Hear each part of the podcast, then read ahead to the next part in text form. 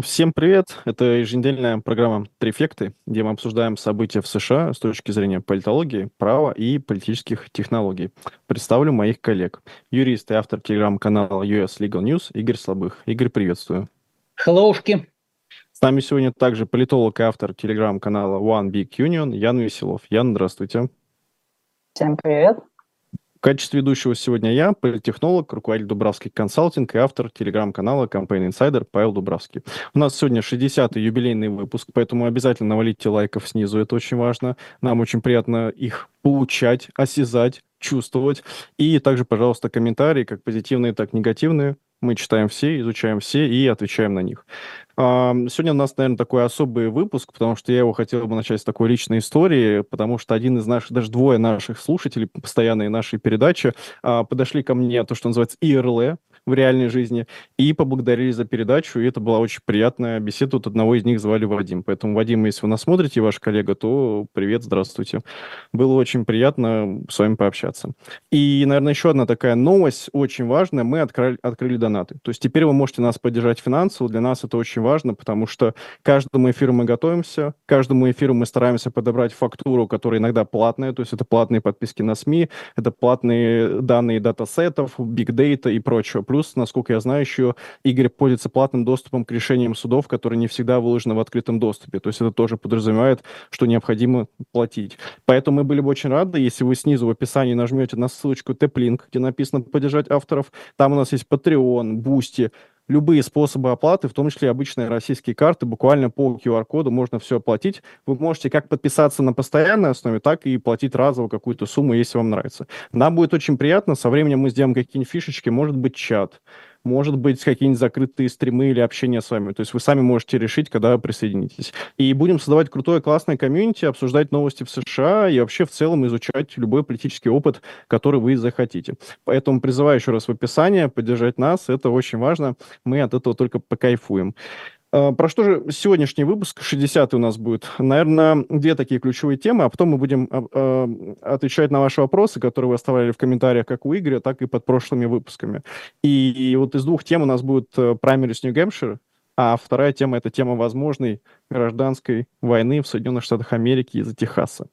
Вот, поэтому я предлагаю начать, э, наверное, с темы все-таки гражданской войны. Игорь, пожалуйста, расскажите, что происходит, на какой стороне вы, на какой стороне быть нам, и вообще в целом, о чем этот конфликт и почему все обсуждают, что началась гражданская война в США. Да, спасибо, Павел. А, ну да, действительно, на прошлой неделе, в конце прошлой недели появились сообщения, что ну вот все, наконец-то Америка разваливается, Техас уже готов выходить из состава США, начинаются практически военные действия между а, федеральными силами и Национальной гвардией и так далее. Но, как говорится в одном прошлом анекдоте, есть нюанс. Вот. Нюанс этот в том, что э, вся эта информация, она э, была только в пропагандистских СМИ российских, и она очень далека от э, реальности. Сейчас я расскажу более подробно, почему. Ну, то есть, во-первых, если вы не смотрели прошлый наш выпуск, посмотрите. Э, мы там подробно рассказывали про, собственно говоря, э, конфликт в Техасе, да, что там, как, почему, с точки зрения судов. Ничего ровным счетом не изменилось, как бы это вот такой просто а, началась такая какая-то, не знаю, моральная паника, паника в российских СМИ а, и соцсетях, которые начали говорить про гражданскую войну. То есть, если вы хотите вот Так более подробно узнать основу, что происходит, посмотрите прошлый выпуск по тайм-коду, можно это легко найти. Но а давайте разберемся вот в целом с сообщениями, которые были, да, мы их прокомментируем и скажем, что и как. То есть, во-первых, э, облетели все российские СМИ сообщения о том, что Байден э, заявил, значит, что он дает 24 часа ультиматум Грегу Эбботу, губернатору Техаса, а губернатор сказал, что он не будет этот э, исполнять ультиматум и так далее. Но если вы попробуете найти это в англоязычных новостях, вы, вы такого не найдете. То есть я вот говорю, что я сначала удивился, удивился, что как я так это пропустил, начал искать в англоязычных, ничего не нашел, там где-то фигурировало, что это Fox News сообщила, я на Fox News зашел, поискал и по фамилии Эббота, и по фамилии Байдена, и по э, колючей проволоке, как только не искал, нету в англоязычных новостях такой новости. То есть это новость, которая придумана русскоязычными, э, не знаю, СМИ, пользователями кем-то, поэтому не обращайте на это внимания. Второй момент, который был и рассказывали о том, что э, Эббот отказался исполнять решение Верховного суда США. Вот мы как раз в прошлый раз, я рассказывал, о чем это решение это решение Эббот не может отказаться исполнять, потому что оно к Эбботу вообще относится только опосредованно. Это решение, которое направлено на федеральные власти. Поэтому Эббот не может в принципе отказаться исполнять это решение. Он может его критиковать, да бога ради, как бы, ну, что мы, это первый раз, когда э, должностные лица, неважно, штаты, федеральные, неважно, республиканцы, демократы критикуют судебные решения. Но согласитесь, что критика э, судебного решения это не есть его неисполнение. Ну и повторюсь, что ДЭБТ не может его не исполнять, потому что в этом судебном решении сказано, что отменяется запрет а, апелляционного суда федеральным властям на э, удаление вот этих вот э, заградительных сооружений. Поэтому ну, это вообще как бы это просто взято вот из потолка и придумано.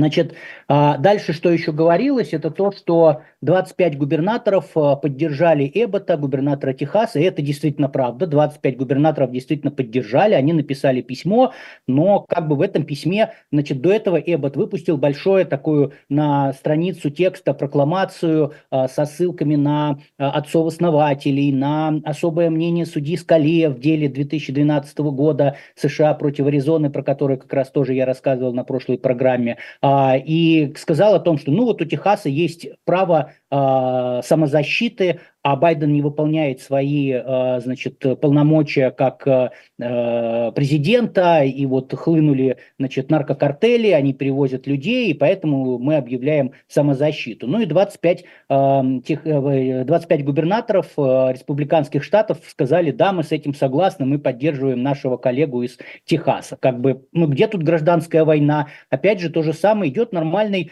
политический процесс, все отрабатывают э, свою повестку, работают на благо своих избирателей, да, говоря о том, что ну вот смотрите, мы молодцы, э, Техас молодец, мы молодцы, как бы все хорошие. Вот. А теперь вопрос еще, который я хочу сказать, э, о котором хочу рассказать, а как вообще Техас может выйти из США? И здесь все очень просто. Короткий ответ – никак Техас не может выйти из США. А, значит, а, кто будет принимать решение о выходе Техаса из США? Губернатор? Ну, у него нет таких полномочий.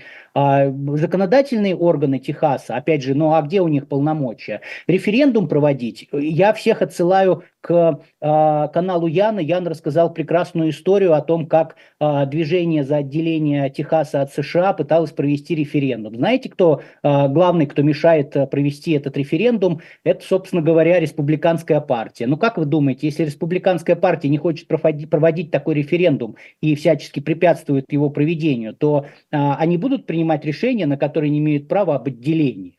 Значит, есть суд, суд решает все споры. Вот пока это идут разговоры а, даже без суда, ну, не особо обращайте на них внимание, потому что это, а, это нормально в Америке, ну, скажем так, разговор между республиканцами и демократами на повышенных тонах. А то, что называется, значит, этот, как-то забыл, как выражение на английском, ну, короче, как будто вот там небо падает на голову, все, там по любому вопросу, нам срочно нужно что-то делать, куда-то бежать, ах, как все плохо. Это нормальный тон разговора, как бы не обращайте на него внимания, это не значит, что началась какая-то гражданская война. Значит, что будет, если э, собственно говоря, ну, э, Техас действительно решит взбунтоваться и создать э, так называемую Техасскую Народную Республику, как шутят в, а, в интернете. Значит, ну, э, будет принято какое-то формальное решение о выходе. Я, опять же, я не верю, что его поддержат даже на референдуме, даже если он будет, потому что поймите, что движение за отделение Техаса, оно, ну, по большому счету маргинальное. То есть у него нет какой-то поддержки, что там э, четверть населения, треть населения, 60% населения хотят выйти. Техасцы, они американцы. При всей нелюбви к федеральной власти, которая есть у части населения, это не значит, что они готовы отделяться от Америки и э, отказываться от своего, так сказать, статуса, статуса американцев. Вот, так вот, будет такая прокламация какая-то, мы отделяемся. Ну хорошо, федеральные власти обратятся в суд. Суд скажет, что это не, не, не конституционно. После этого решение суда и, там, при необходимости будет исполняться а, принудительно. При этом какая фишка? Вот все говорят о том, что э, вот, значит, у каждого штата есть своя национальная гвардия, она насчитывает тысячи человек. Там, ну, вот сейчас только на э, вот эту операцию, связанную с заграждениями, Техас э, выслал 20 тысяч человек есть такая штука, как федерализация национальной гвардии. Так вот, если Техас попытается отделиться, я повторюсь, я в это не верю, что это вообще будет происходить, а, тогда федерация может, э, президент может объявить федерализацию Национальной гвардии штата. И это будет означать, что Национальная гвардия начинает подчиняться президенту, а не а, губернатору штата. Ну и все. Кто, кто не подчинится, это, по сути дела, то самое восстание. Вот мы спорим, 6 а, января было восстанием или не было восстанием, а здесь будет однозначно восстание, потому что все решения приняты по закону. Если вы их не поддерживаете, ну как бы все, вот вы получается, восстали против федеральной власти. Короче, ничего не происходит, абсолютно э, текущая ситуация, которая помножена на нервозность из-за большого количества большого количества мигрантов, а, и, ну, собственно говоря, дальше будут такие же обсуждения, будут крики, будут обвинения обеих сторон, значит, одни будут говорить, что вы жестокие к мигрантам, другие будут говорить, что а вы ничего не делаете, но как бы вот все это останется в таком поле, поэтому никакой гражданской войны не будет, а, как я э, в одном видео сказал, что если вы надеялись на гражданскую войну, не надейтесь, если вы ее опасались, не опасайтесь. Игорь, большое спасибо. Я здесь только добавил, что а, почему республиканская партия вообще в целом не выгодна. Ну хорошо, представим, Техас отделился. Окей, 49 штатов осталось. Республиканская партия США также действует. Да, они зарегистрированы в каждом отдельном штате, но они теряют 38 выборщиков. То есть это, по-моему, второе по количеству выборщиков штат, первая Калифорния, 55, это демократический штат. Ну, то есть это просто выстрел самому себе в ногу, и вот этот дискурс про то, что вот, Техас отделяется, не знаю, я, по-моему, даже на Википедии есть отдельная статья, где она рассказывает, вот прям каждый кейс, там, через каждые полтора-два года, электоральный цикл каждый новый, про то, как Техас там планирует отделиться. Но если вы поговорите с большинством техасцев, они скажут, да ничего никто не хочет отделиться, просто федеральная власть не нравится, и мы ну, не знаем, как это решить, ничего не происходит, не решается. Ян, а вы как относитесь к этой ситуации? Будет все-таки гражданская война или не будет? Да, это была хорошая шутка, что если Техас вдруг отделится, то на границе США появится страна с нефтью, с многочисленным латиноамериканским населением, ну, то есть идеальная страна для интервенции, получается. Вот, ну, я тоже думаю, что ну, это из разряда фантастики пока все. Я вот много слышал про э, в некоторых э, пабликах, в некоторых изданиях пишут, что вот, дескать, у Техаса в Конституции есть право на выход, в отличие от других штатов. Но тут, во-первых, еще в XIX веке Верховный суд однозначно сказал, давайте мы посмотрим Конституцию, полномочия штата. Там права на выход нет, ну и как бы за, вопрос закрыт. То есть права на выход нет никакого, ни в каком виде. Вот. Э, что касается Техаса, э, на самом деле там тоже нет никакого права на выход в Конституцию. Э, обычно ссылаются на резолюцию, когда Техас в середине XIX века принимали в состав Соединенных Штатов – там есть такое положение, что э, Техас при желании может свою э, территорию из своей территории вычленить еще четыре штата. То есть всего будет как бы пять мини-Техасов, скажем так. Вот. И на протяжении истории США были всякие проекты, некоторые политики предлагали, дескать, давайте мы разделимся, будет у нас не два, а десять сенаторов, мы тогда как бы покажем нашим конкурентам. Вот. Но этого не случилось.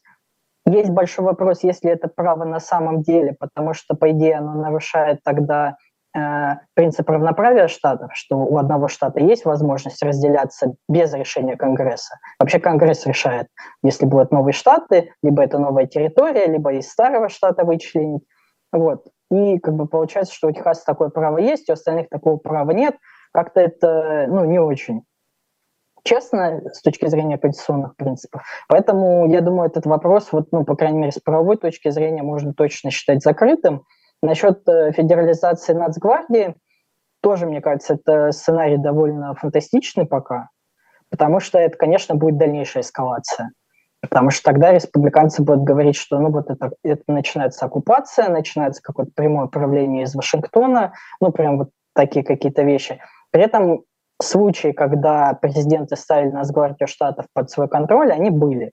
Допустим, в 92, 1992 году э, в Лос-Анджелесе были беспорядки после того, как афроамериканца э, одного полицейского сбили. Начались э, беспорядки довольно насильственные, и Джордж Буш-старший сказал, что вот Нацгвардия Калифорнии теперь подчиняется мне, я ее отправляю подавлять эти протесты.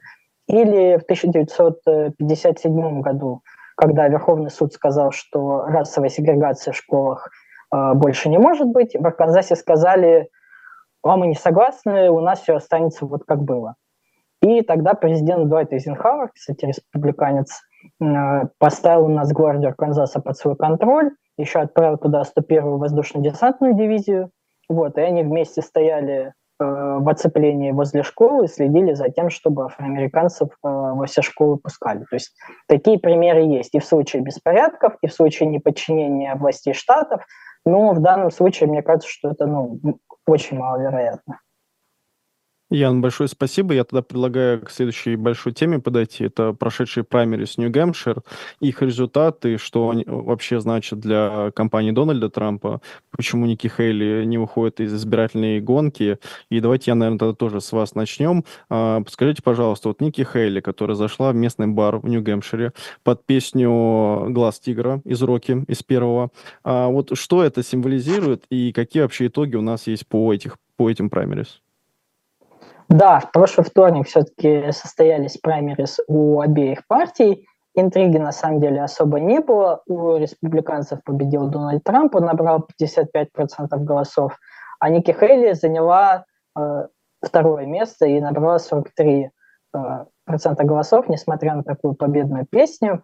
И можно сказать, что с одной стороны это вроде неплохой результат, потому что опросы показывали отставание там в 20 и больше процентов. Но, с другой стороны, Хейли все-таки нужна была победа, потому что Нью-Гэмпшир был ее, ну, мне кажется, самым лучшим шансом с точки зрения демографии электората, потому что в Нью-Гэмпшире больше умеренных избирателей, больше людей с высшим образованием. Это вот две группы, среди которых Трамп показывает не очень хорошие результаты.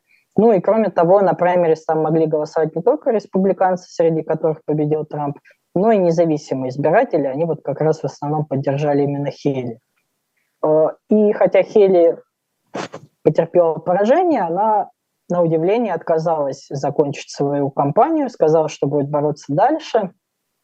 Но я думаю, что вопрос здесь лишь в том, э, покинет ли она гонку в ближайшие дни или недели, либо будет ждать, э, ну, мне кажется, неминуемого поражения 24 февраля на праймерис в родной Южной Каролине, потому что там электорат все-таки больше похож на Айову, где Трамп победил с 30% отрывом, чем на э, Нью-Гэмпшир.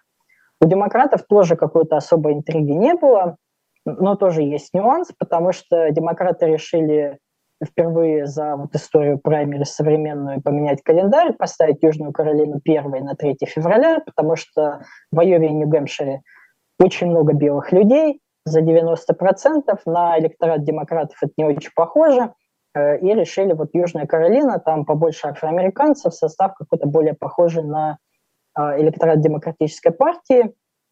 В Айове там договорились, что кокус проводили по почте, в Нью-Гэмпшире демократы уперлись рогом, сказали, мы ничего переносить не будем, у нас вообще закон Э, штата четко написано, что мы самыми первыми в стране проводим праймерис. Ну, в ответ демократы сказали, ну, как бы проводите, конечно, но тогда делегаты не будут обязаны голосовать за победителя, потому что это, ну, с нашей точки зрения, не очень законный праймерис. Ну и Байден тоже сказал, что ну, раз партия так решила, хотя, в общем-то, изменения инициировал именно он, то э, он не стал регистрироваться кандидатом в штате, поэтому основными конкурентами были конгрессмен из Миннесоты Дин Филлипс и Мариана Уильямс, такая экстравагантная писательница. Э, но при этом понятно, что компания Байдена не хотела, чтобы он проиграл, потому что это было бы, ну, было бы очень много негативной прессы, поэтому они просили избирателей, а вы просто имя Байдена в бюллетень запишите и и все на этом. Потому что в Нью-Гэмпшире, как еще в 40 штатах, так можно делать по закону. Если кандидата нет э, в списке, вы можете его имя, фамилию написать, и голос за него засчитают. Ну и в итоге Байден победил, вот таким образом набрав 64% э, голосов. Фильп занял второе место 19%, а Уильямсон 4%. А, забавно, что помимо Байдена некоторые избиратели вписывали и другие имена. Там вообще очень много есть от э, реальных политиков до персонажей э, сериалов и животных даже. Вот. Но четвертое и пятое место на праймере заняли Хелли и Трамп. Набрали 3 и 1%. И еще один процент это где-то 15 тысяч голосов, получила просто фраза перемирия. Это такое требование левых активистов демократической партии прекратить бомбардировки газа, и они вот сейчас считают это такой своей победой. Э, Ян, большое спасибо. Э, мне кажется, что вообще вот кейс конкретно Нью-Гэмпшир, он показателен в том плане, что с одной стороны у нас есть Байден, который выигрывает, но при этом не очень хочет присутствовать в бюллетене. Ну, как бы формально он сказал, придумал стратегию, давайте впишем меня. Что, кстати, мне кажется, классная стратегия, на самом деле, потому что он показал, что даже без формального включения в бюллетень он все равно выигрывает. И более того, а, вот мы как бы обсуждаем часто США, тут я поймал на мысли, целый штат отказался в его собственной партии включать действующего президента в бюллетене. Задумайтесь. Татарстан, там, не знаю, Дагестан, вот если бы не включали кого-то из наших. Но это же просто невероятно. То есть насколько ну, кру- крутые институты там.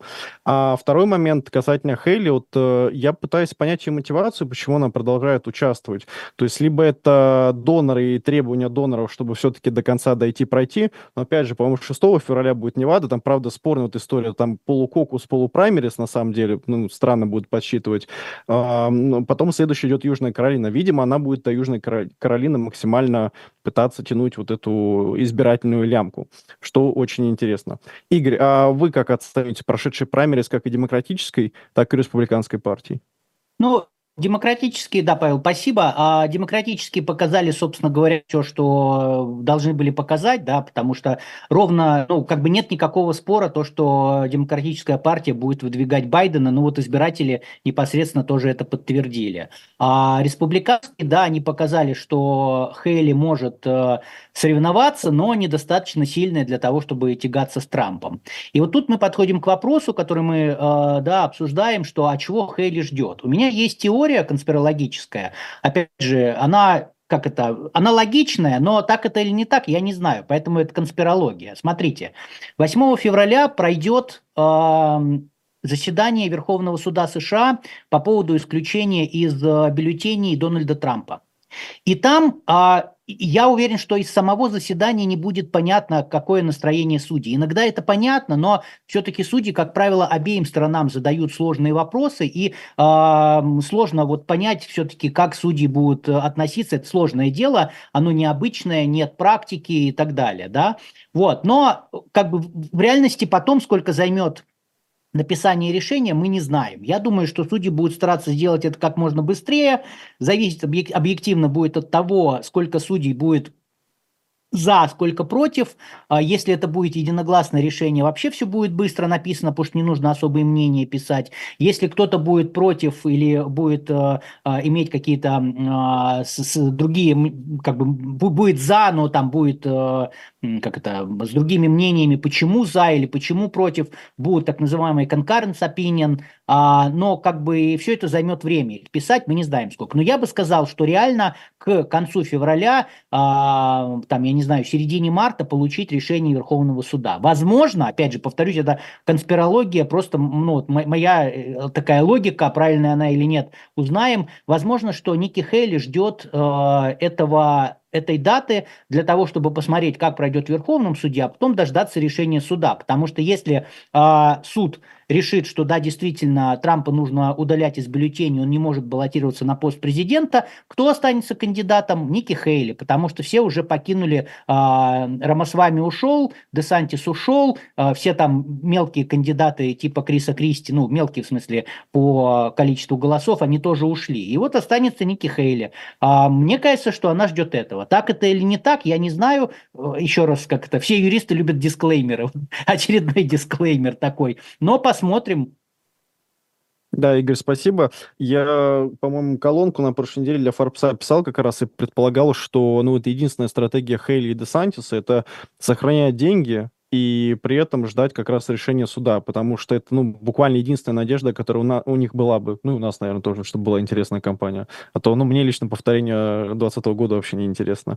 Хотя вот тут вопрос с судом, конечно, интересный такой фактор добавили. А, давайте, наверное, переходить к вопросам, и вот как раз у нас три вопроса примерно по одной и той же самой теме. Если Дональд Трамп выигрывает номинацию, и его при этом потом снимают по суду, что с ним будет? Тут, наверное, давайте я начну.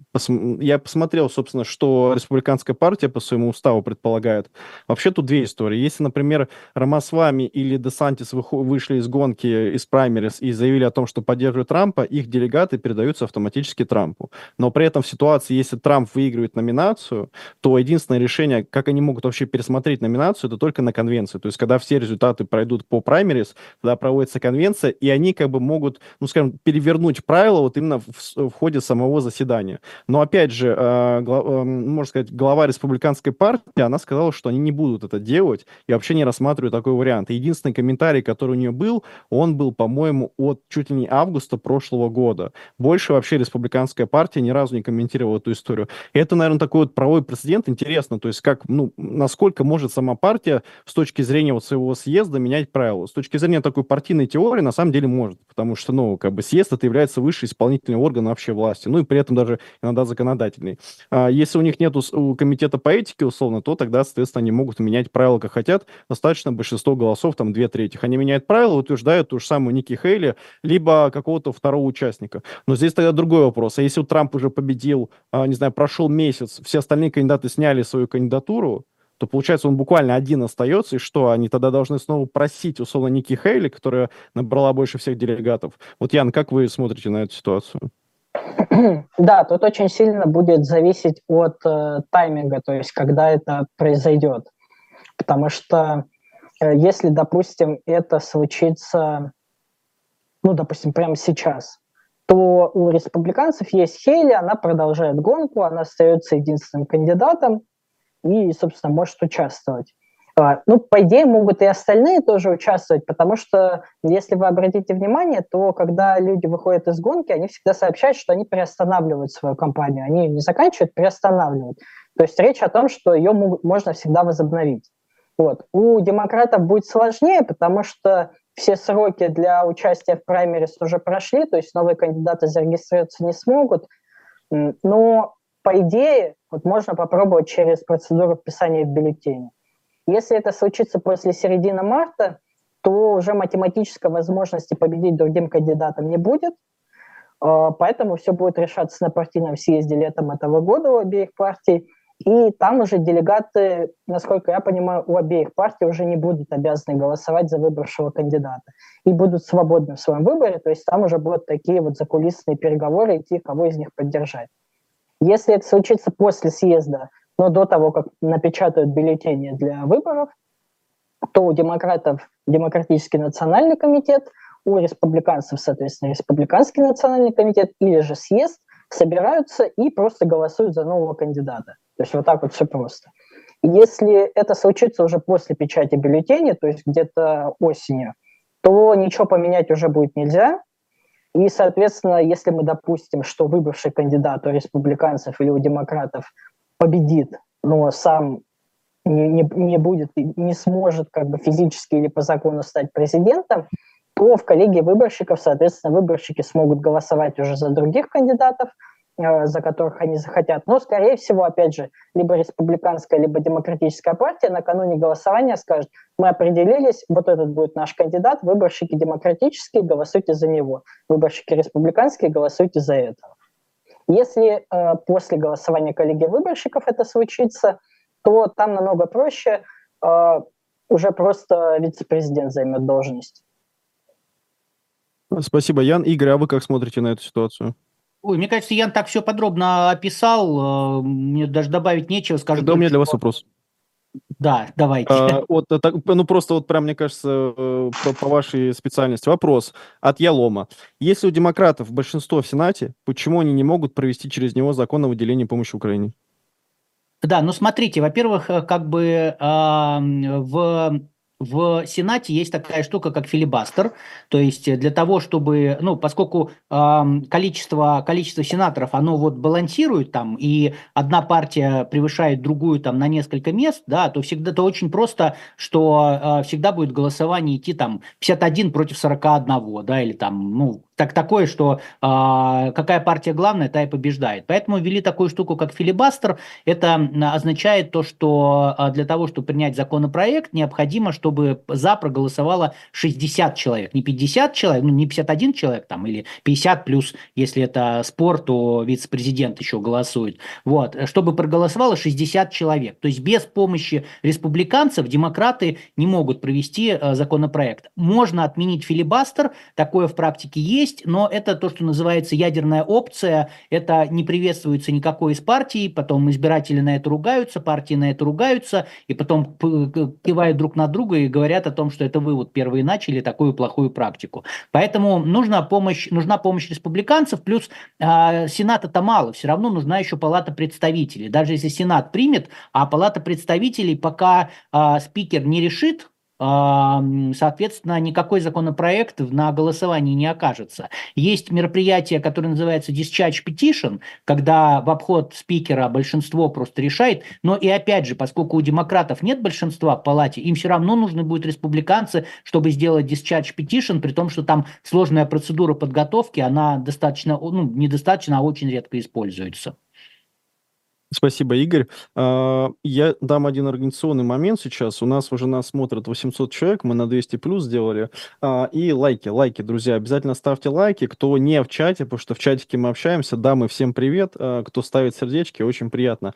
Давайте еще поставим побольше сердечек. И вот мы уже на 20 человек прибавили. Добьем, наверное, трансляцию до 1000 человек. Мне кажется, это будет классно. И лайков, конечно же, тоже было бы приятно тысячу получить после 24 часов, после выхода этого выпуска. Но вот Федор верно заметил, что мы все про Дони-Дони, имеется в виду Дони, э, Дональд Трамп, а не обсуждаем потенциально его вице-президента. А ведь как раз новость недавно вышла про то, что Роберт Кеннеди-младший, возможно, будет э, вице-президентом э, Дональда Трампа. Коллеги, я предлагаю обсудить, наверное, какие кандидатуры подходят и вообще какие кандидатуры возможны. Ян, вы как на это смотрите?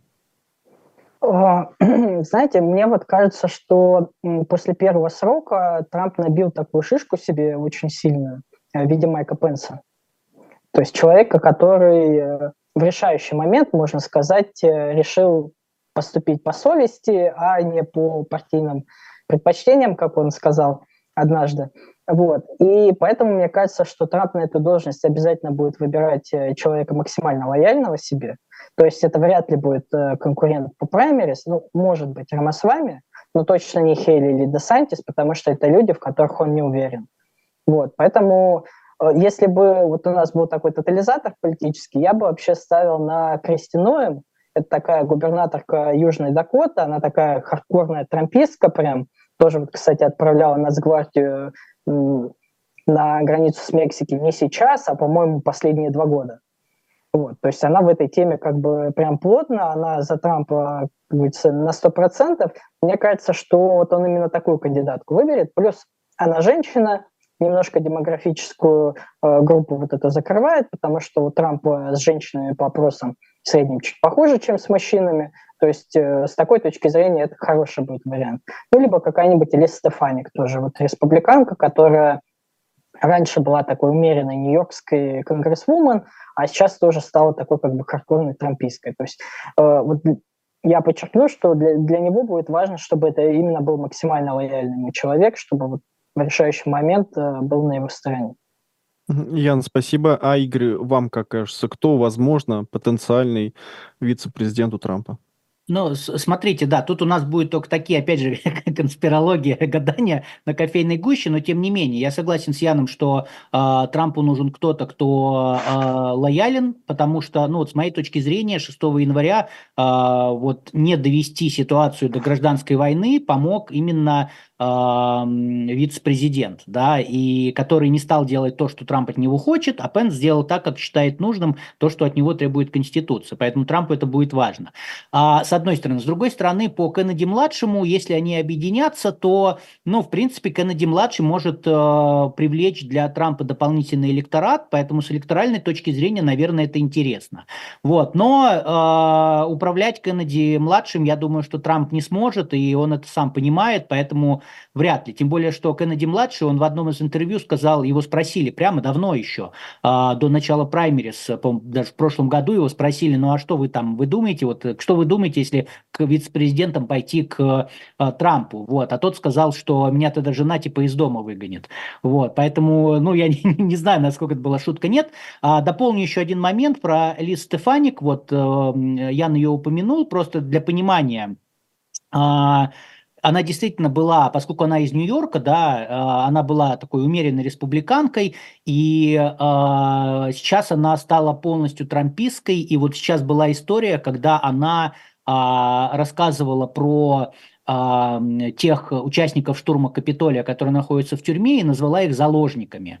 Вот. А, и после этого а, Лиз Чейни вытащила старое обращение Стефаник, которое было типа 6 или 7 января 2021 года. Есть фотки Стефаник, как она прячется от этих самых заложников. Вот. И в этом обращении Стефаник пишет там, ну, прямо вот правду матку, да, о том, что, а, значит, мы на грани войны, значит, это незаконные действия, и как так, и все. Вот. А теперь это уже заложники, значит, те люди, которые штурмовали, от которых она сама пряталась, они стали заложниками. Это просто хороший показатель того, что она полностью лояльна, э, лояльна Трампу, поэтому, да, Трамп в том числе на нее будет смотреть, но конкретно какие у кого преимущества, не знаю. А, еще есть, кстати, Кари Лейк, значит, это неудачная, у нее была неудачная попытка стать губернатором Аризоны. А, я вот в канале описывал только что был скандал, когда она, по сути дела, добилась отставки местного руководителя республиканской партии, но Опять же, конспирологическая теория. Мы тут никуда, никуда не уйдем, проверенных фактов нет.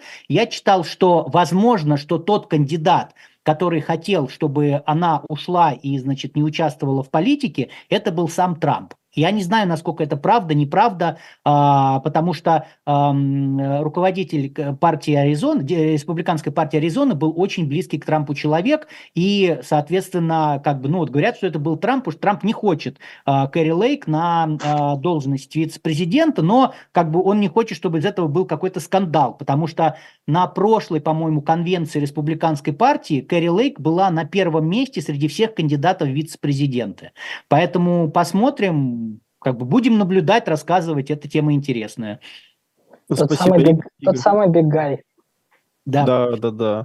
А, кстати, про Кэрри Лейк, у нее же, по-моему, сейчас кампания в Сенат идет, если я не путаю, да, по Неваде. Вот, кстати, я не посмотрел, сейчас 6 февраля тоже совпадает, а она будет избираться, или все-таки не, позже? Она, она в Аризоне, она в Аризоне. А, в Аризоне, прошу прощения. Ну, тогда все, тогда позже. А, вот, поэтому, мне кажется, она просто не уйдет с одной компании, потому что она идет сейчас со своим оппонентом 50 на 50 буквально, то есть там разница в 0,1% в каждую из сторон. И при этом она очень сильно поменяла свое позиционирование. Вот мы обсуждали на трефектах, наверное, выпусков 20-30 назад, ладно, 20-10 назад, вот так, вероятнее, чуть преувеличил. И э, сильно поменяла свое позиционирование, определилась по там, теме абортов, определилась по теме отношения к Трампу к 6 января. То есть это не расплывчатая позиция, а уже более такая сегментированная под свой электорат стала. Поэтому мне кажется, что вряд ли она сейчас откажется от своей компании, еще учитывая, сколько денег она туда вложила. Но мне кажется, что... Я расскажу про один подкаст, там Марк Рубио как раз выступал на нем, и он рассказывал, что ему Трамп позвонил после как раз снятия кандидатуры Вивека Рамасвами сказал, что он обзванивает всех своих знакомых и спрашивает, кого ему лучше взять э, в качестве вице-президентов. И Марк Рубио ему говорит, ну, Рамасвами бери. Он, во-первых, лояльный, во-вторых, после того, как ты его неделю унижал до выборов, он все равно пришел к тебе и сказал, что он будет тебя поддерживать. И третье, он, ну, он совершенно новое открытие, по-другому выглядит, в отличие от всех э, там старых таких эстаблишментских политиков. Скорее всего, это человек, который прикроет твою спину. И Трамп ему ответил, по словам, опять же, Марка Рубио, я не знаю, насколько это правда, но он это публично рассказал, что все кому он, кому он звонил, сказали, выбирая Вивека Рамасвами. Потому что Вивек, опять же, новый игрок. Вивеку важно получить золотой билет вообще в политику, потому что сейчас он выбыл с гонки, и непонятно, где ему дальше избираться. Там в Иллинойсе, в Огайо где-то. Ну, какой смысл? А, хотя, опять же, такая возможность есть. Поэтому, скорее всего, а, мне кажется, что ну, Трамп вряд ли прислушается, потому что обычно на примере его юристов мы знаем, что они ему говорят, сделай так, а он такой, нет, как бы наоборот, я буду делать совершенно по-другому. И мне кажется, что э, все равно как бы есть вот э, такой вариант именно с Веком Рамасвами. По крайней мере, э, я бы хотел обновить уже свою кружку вместо Десаниса и купить Века Рамасвами себе и посмотреть, э, как бы эта пара совместно агитировала, потому что, э, если помните, после победы в Нью-Гэмпшире приехал Вивек, приехал э, Даг Бургум и приехал... Э, кто-то еще... Скотт. А, и Тим Скотт, точно, спасибо. Как раз он из Южной Каролины приехал и поддержал э, там, получается, Дональда Трампа. И когда Вивек толкал свою речь, то весь зал кричал VP, VP, то есть Vice President. И в этом плане, конечно, необычно, потому что Трамп стоял такой, ну, как бы, ну, ну иди, иди, как бы, ну, ну да, я вас услышал, ну иди, иди, все, давай, пора мне уже говорить. А Вивек, он, наоборот, радостный такой, ему прям это понравилось. Но у нас есть еще один вопрос. А, Игорь, наверное, вам. Если Верховный суд оставит Трампа в бюллетене, юридически означает ли это, что А. Восстания не было, имеется в виду 6 января, Б. Трамп не принимал в нем участие, а значит, никакой суд его в этом не обвинит? А, да, спасибо, Павел. Это сложный вопрос. Э, Все будет зависеть от того, что напишет Верховный суд. То есть, э, как бы, ведь там есть много вариантов. То есть, Верховный суд может сказать, что а, восстания не было, и тогда все, никаких претензий быть не может к Трампу. Или же восстание было, но Трамп в нем не участвовал, э, все, опять же, никаких претензий к Трампу. А может сказать, что и восстание было, и, значит, Трамп в нем участвовал, но Э, часть 3 14 поправки не распространяется на президента США. И вот в зависимости от... А может быть, еще какие-то варианты будут, мы не знаем. Там столько много подвопросов. Да, например, есть а, то, что а, нужен ли отдельный специальный закон для того, чтобы действовала часть 4, а, часть 3 14 поправки. То есть суд может сказать, что и Трамп участвовал, и, э, значит, это было восстание, но нужен специальный закон, чтобы это все работало. Поскольку специального закона нету, ничего не работает. Вот в зависимости что суд напишет, а дальше будет развитие событий, если, если суд все-таки оставит э, Трампа в бюллетене, и дальше уже будет, в зависимости от того, что напишет суд, э, буд, будет развиваться ситуация, будут ли в других штатах какие-то иски о попытке снять э, Трампа, потому что суд может быть взять какую-то узкую ситуацию и сказать, что, ну, я условно сейчас говорю, э, вот там конкретно законодательство э, Колорадо не позволяет э, удалять Трампа из бюллетеня. Вряд ли это будет, потому что Верховный суд не лезет в э, законодательство штатов. Ну, допустим, это просто хорошо для э, иллюстрации. И вот если суд скажет так, это будет означать, что в других штатах другое законодательство, значит, по сути дела, все будет э, заново проходить. Но при этом суд может сказать и высказаться и по поводу участия Трампа в мятеже, и по поводу самого мятежа. И вот эти позиции Верховного суда будут обязательны для э, других судов. Но как это будет, мы не знаем. Спасибо, Игорь. Ян, а вот если мы все-таки вернемся к теме Техаса, как вам кажется, вот насколько поддержка 25, если мне не изменяет память губернаторов, скажется на, на избирательной кампании в целом? Ну, мне кажется, что сейчас вообще нелегальная миграция – это такой центральный пункт избирательной кампании для республиканцев. То есть а остальные вопросы, там, вот, если мы берем там какой-нибудь условный топ-5, топ-3 вопросов, то там аборты, экономика, вопросы демократии. А, республиканцы могут атаковать еще по вопросу экономики, потому что многие избиратели, несмотря на то, что, вот, ну, казалось бы, по каким-то объективным показателям экономика все-таки в хорошем состоянии, вот, но избиратели не согласны с этим. Говорят, что все плохо, цены растут, вот, и Байден не справляется. По вопросам аборта и демократии тут скорее демократы как бы э, в нападении идут, называя Трампа автократом, э, говоря, что вот аборт запретят. Вот, поэтому остается, по сути, вот тема миграции, и мы видим тоже с переговорами по миграционной реформе, которая сейчас стремительно разваливается, э, в том числе потому, что ну вот МакКоннелл собирал сенаторов и прямо им сказал, ребят, если примем реформу, вдруг на границе что-то получше станет, тогда Трампа не изберут. Этот козырь у нас немножко выпадет из рук, потому что мы тогда э, с демократами и Байденом будем в одной лодке. То есть э, по теме миграции можно будет нас вместе обвинять. Вот. И э, главный такой республиканец, который переговоры по миграционной реформе ведет, Лэнгфорд, он тоже говорит, что ну вот как так, я столько старался, а получается ради какого-то политического расчета, ради политической карьеры, все это, все это как бы псу под хвост, и, ну и главная проблема это не решается в итоге.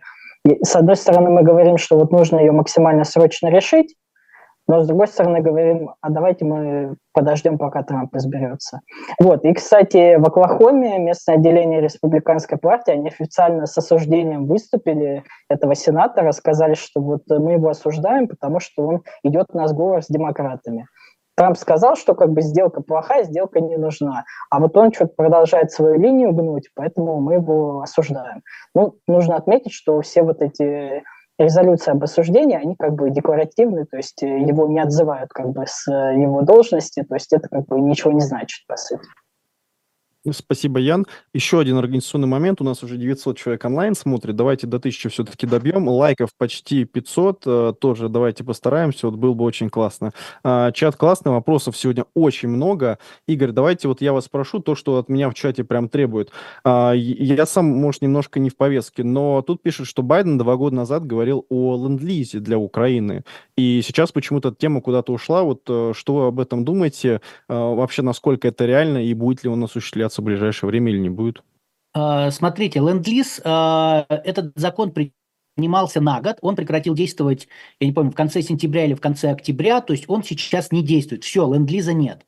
И по ленд-лизу не было ни одной поставки. Почему не было ни одной поставки по ленд-лизу? Потому что а, было согласие. То есть ленд-лиз устанавливал такую штуку, когда Байден мог сам провести поставку э, оружия, э, амуниции там и так далее, минуя Конгресс, да, чтобы не ждать разрешения Конгресса. Но поскольку Конгресс до недавнего времени, до конца прошлого года, постоянно давал разрешение Байдену, да, Байден, собственно, не использовал закон о ленд-лизе. Ну, в этом смысла никакого нет. Если и можно это вот таким путем пойти, зачем идти другим?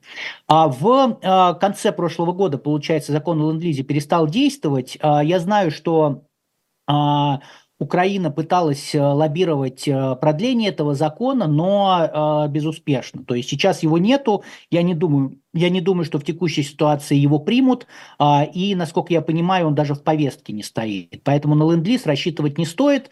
А, я вот как-то говорил, что я, например, ну, уже начинаю опасаться за помощь Украине, потому что мне казалось раньше, что это больше техническая заморочка. Но видите, как вот вроде уже Байден навстречу пошел, уже и по границе готов договариваться. Я рассказывал, как-то я стоял а, с протестом около Конгресса, и проходил сенатор Кунц от Делавера, и он с протестующими говорил, и он сказал, что ну, от администрации президента у нас очень большой карт-бланш на а, то, чтобы идти на уступки по вопросу миграции. То есть вот уже пошли на уступки миграции, но как бы все равно, вот я только что раз что этого все равно мало. А поскольку два вопроса увязываются, не знаю, как будет с помощью Украины, пока, пока плохо это все выглядит. Игорь, спасибо. У нас еще есть анонимный вопрос. А, он достаточно длинный, я зачитаю. Единственное, тоже небольшое организационное объявление. Вот Надежда написала, что все это время донатила на Трефектов, то есть отправляла нам поддержку финансовую, а оказалось, это общее на живой гость. Вы можете как на живой гость отправлять, так и нам конкретно на нашу программу. Это слева вверху вот такой отличающийся QR-код, просто навести телефончик, и сразу все работает. И в любом случае спасибо за вашу поддержку. А, читаю вопрос, он достаточно длинный. Вчера Нэнси Пелоси заявила на CNN, что за некоторыми пропалестинскими акциями стоит стоит Российская Федерация. Один из ваших соведущих прокомментировал это в стиле «Когда уже кому-то пора на пенсию». Вопрос. Учитывая, что одним из наибольших выгодополучателей нападения Хамаса на Израиль, совпавший с днем рождения Путина, многие СМИ называют именно его. Короче, видимо, тут простой вопрос, он заключается в том, что а, если след России а, вот в таких а, пропалестинских акциях, которые происходят на территории Соединенных Штатов Америки? Ян, давайте Да, да, да, наверное, наверное, потому что я был этим человеком, который отправил Нэнси Пелоси на пенсию. Вот, ну, слушайте, ну это такой как бы классический риторический ход. Есть у вас политические оппоненты, вы их обвиняете в связях с страной такой достаточно враждебной, и тем самым косвенно говорите, что эти люди, ну, по сути, предатели. Что люди, которые выходят на пропагандистские демонстрации, они как бы агенты Кремля. Я понимаю, что она в интервью в этом оговорилась, сказала, что, ну, конечно, большинство людей выходили просто потому, что так хотели, ну вот, наверное, среди них какие-то есть люди, и надо бы проверить их связи вот э, с Кремлем. Ну, как бы выглядит это как-то, ну, не очень достоверно, потому что, ну, пока никакой фактуры абсолютно поэтому нет. То есть какие-то мелкие усилия, возможно, есть по, на уровне каких-то фабрик троллей, вот. Ну, какой-то серьезной кампании со стороны России вот э, в палестинском вопросе именно в США э, я вообще не вижу. Ну и тоже нужно учитывать, э, посмотрим последние опросы, у Байдена рейтинг среди молодежи, там 18-29, 27%. Это при том, что молодежь один из самых демократических сегментов, то есть больше всех поддерживают демократов. Это говорит о том, что у президента есть проблемы с молодежью, и очевидно, что одна из, один из пунктов недовольства – это вот как раз э, вопрос э, Палестины и Израиля. Большое спасибо, Ян. Игорь, подскажите, пожалуйста, вот у нас немножко времени осталось. Вопрос сегодня тоже раза 3-4 мелькал. Как вам кажется, есть ли притеснение еврейских студентов на территории кампусов США сегодня? А, скажем так, что вот Тут что понимать под словом притеснение, но я знаю, что есть а, иски от еврейских студентов, и ну, руки не доходят, много всяких новостей, надо как-то их описать. Есть иски от еврейских студентов а, к вузам о том, что вузы не обеспечивают им а, безопасное обучение. То есть такие даже иски есть, они в стадии рассмотрения, то есть пока там решений нету и а, нет какой-то такой вот, ну, суд сказал там есть или нету. То есть факты такие есть. И есть факты того, что а, все-таки все-таки, ну, действительно, какой-то есть ну, ну, преслед, ну, преследование, можно сказать, да, а, студентов-евреев а, в университетах а, со стороны пропалестинских активистов, да, вот. Насколько это распространенное, ну, тут э, я не могу сказать, у меня нет этой статистики, но такое случается, и, как, ну, как я сказал, иски есть, посмотрим. Спасибо, Игорь. Яна, вот вам такой вопрос. Э, Почему кандидаты в президенты США практически не затрагивают тему национального долга и вообще дефицита американского бюджета? То есть эта тема стоит где-то там 10-12.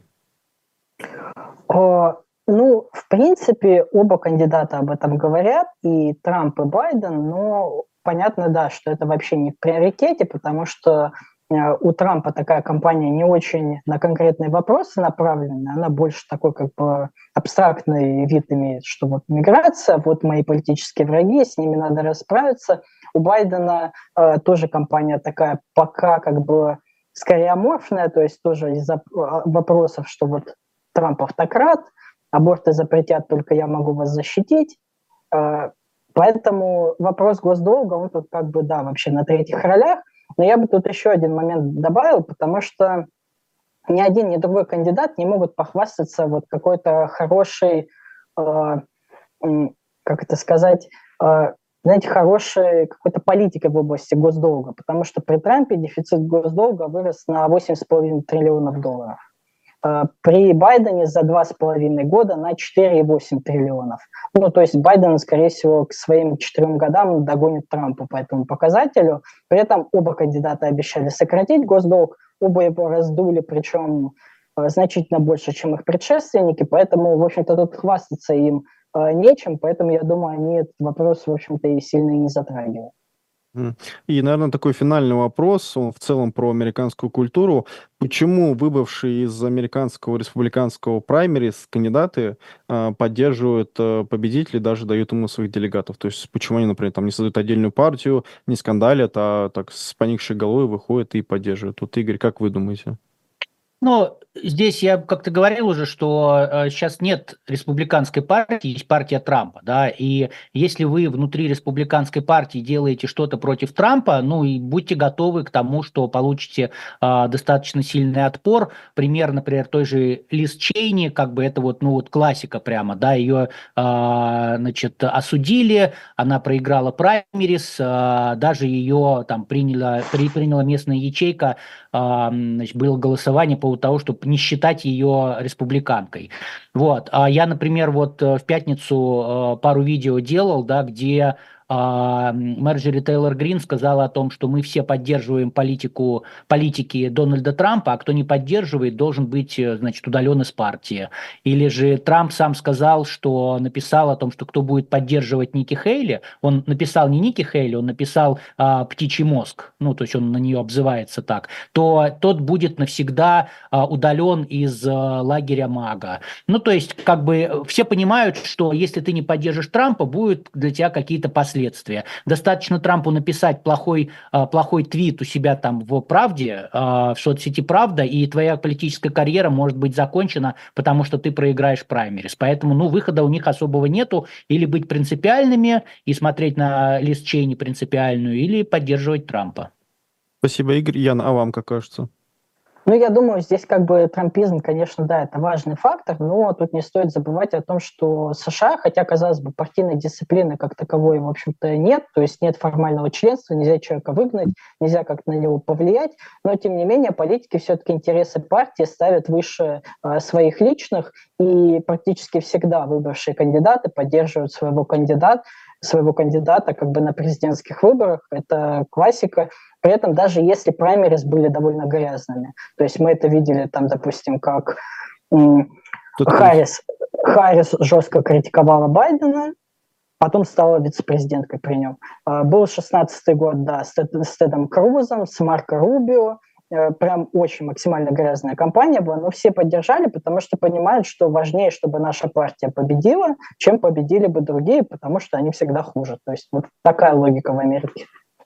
Ян, спасибо. Мне тоже кажется, что здесь два фактора. И трампизм, как Игорь сказал, и, как Ян заметил, что как такой элемент политкультуры, что важнее, чтобы твоя партия победила другую партию. Но мне кажется, это, кстати, в целом говорит о зрелости, наверное, такой политической нации, если говорить именно в политическом контексте, в том плане, что не создается дополнительные 100 тысяч партий, спойлеров, и не объявляются там какие-то обиды публичные, а идет кооперация, и в этом плане мне даже в каком-то стиле э, прям льстит, потому что мне кажется, что только взрослый политик может, ну, действительно склонить голову, сказать, ну, я проиграл, потому что демократия это все-таки про этику поражения на самом деле, потому что если бы не было этики поражения, то как бы демократии на самом деле не было. Это, были, это была программа Трифект. С вами были Ян Веселов, Игорь Слабых, Павел Дубравский. Ставьте лайки, мы пробили 500 лайков. Обязательно подписывайтесь на наши Бусти, Патреоны и все донатилки. А, и раскидывайте этот ролик всем обязательно. Вот нам нужна армия трифектов, которые будут приходить во все комментарии и отправлять это видео и радоваться, какие мы классные. Все. Веселов, Дубравский, Слабых. Всем пока.